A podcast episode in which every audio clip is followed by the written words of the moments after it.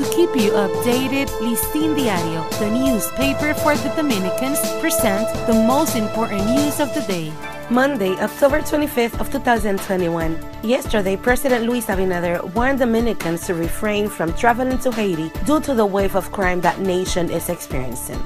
In this edition, we also present two approaches to the crisis in Haiti, where disturbing signs of an inevitable head on clash of the government are emerging, with a handful of soldiers and insufficient, ineffective, exhausted, and poorly paid police in the face of gangs of bandits with many resources and well armed.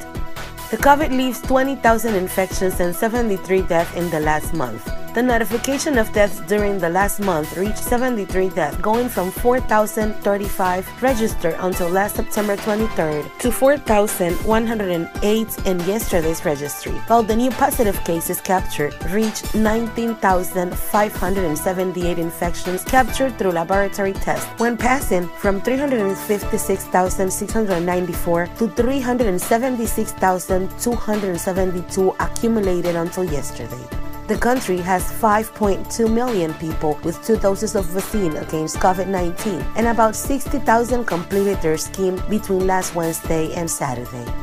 The president announces an investment of 20 billion pesos in Santo Domingo Este among the projects to be developed in the renovation of the Malecón on Avenida España, which will be carried out with an investment of 550 million pesos. Former President Danilo Medina criticized that the difficulties suffered by the government are attributed to the pandemic, stating that it had to handle this situation in at least six months and that the country marched normally.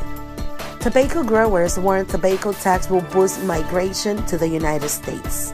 Tobacco expert and founder of the Cigar Producers Association, Hendrik Kelner, hopes that the proposal of the U.S. congressman will not materialize and value the efforts made by Washington with the Dominican government, because in his opinion, applying that tax, the country will stop exporting more than $500 million and thousands of jobs will be lost. For this and more information, you can visit listindiario.com for Listin Diario voiceover and translations by Indira Rodriguez. To keep you updated, Listín Diario, the newspaper for the Dominicans, presented the most important news of the day.